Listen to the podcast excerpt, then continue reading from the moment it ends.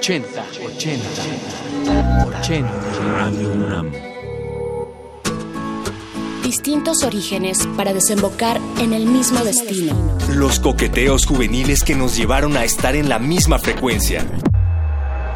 ¿Cómo fue tu primera vez?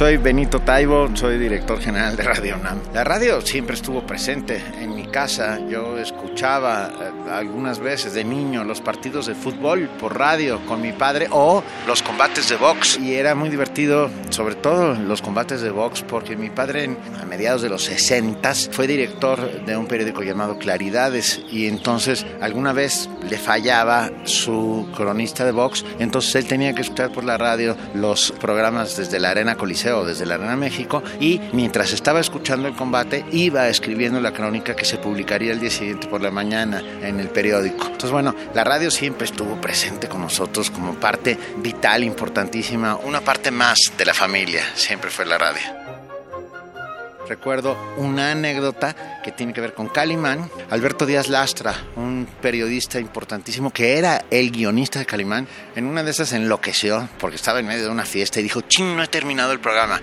Y se sentó en una mesa, se echó el final del programa y lo mandó a la radio en ese momento porque se grababa de noche. Y había metido a Calimán dentro de una caja enorme en medio del Océano Índico, cargado con cadenas, rodeado de cobras, con dispositivos que sacarían veneno si se movía oye el programa la semana siguiente, dice, ¿y ahora cómo saco a Calimán de este lío? ¿No? Porque lo hizo así de un maquinazo para ya decir, ya. ¿Y sabes cómo lo solucionó? Y es una de las más bonitas anécdotas que tengo de la radio. Eh, la siguiente semana yo estaba frente a la radio esperando a ver qué iba, qué diablos iba a hacer Calimán. Y el programa empezó diciendo, y Calimán nadó vigorosamente hacia la orilla. Esta solución mágica que solamente puede suceder en un medio tan mágico como la radio.